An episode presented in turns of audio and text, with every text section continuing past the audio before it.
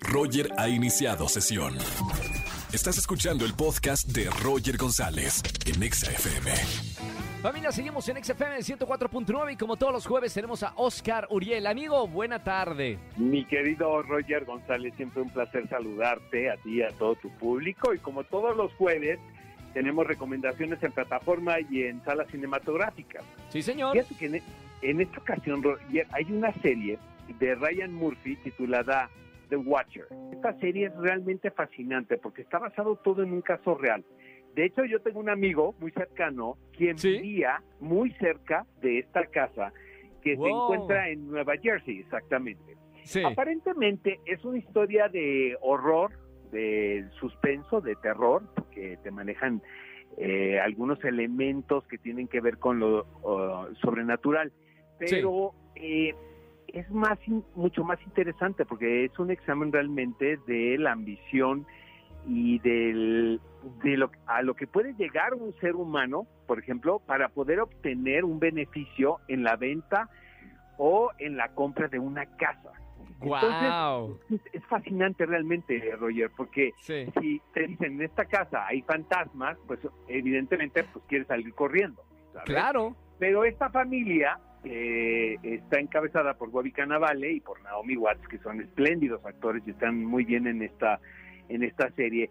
Pues eh, ellos deciden no, o sea, vamos a ver qué está pasando aquí, por qué nos quieren sacar de esta casa, porque hay este una especie de complot como muy siniestro.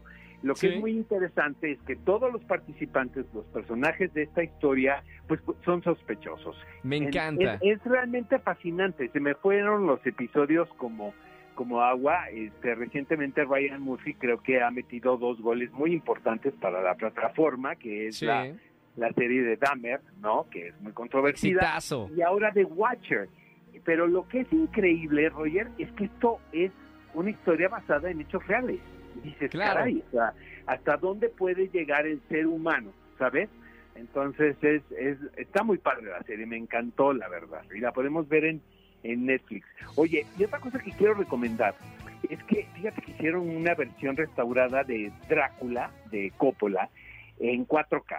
Entonces la podemos ver en cine. Y yo la verdad quiero invitar a todo el público, sobre todo a la generación que no tuvo la oportunidad de ver esta película. Obviamente yo la vi en el cine, te tengo que confesar, pero es, es realmente fascinante porque te das cuenta que no ha envejecido en lo más mínimo, ¿no? Este Coppola es uno de los grandes realizadores en, en los Estados Unidos. Está muy bien restaurada la película y es una historia fascinante. O sea, y entiendes perfectamente por qué este relato de Bram Stoker se puede contar una y otra y otra vez.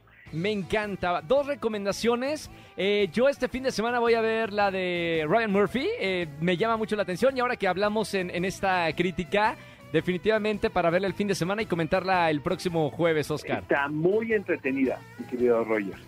Muchas gracias. Eh, sigan a, y sigan a Oscar Uriel en todas las redes sociales. Amigo, ¿dónde te puede seguir la gente? En Twitter, Oscar Uriel. En Instagram, Oscar Uriel71. En Facebook, Oscar Uriel Chile. Súper, ahí está. Gracias, Oscar, y hasta el próximo jueves, abrazo, amigo. amigo mío. Igualmente, bonita tarde. Escúchanos en vivo y gana boletos a los mejores conciertos de 4 a 7 de la tarde por Exa FM 104.9.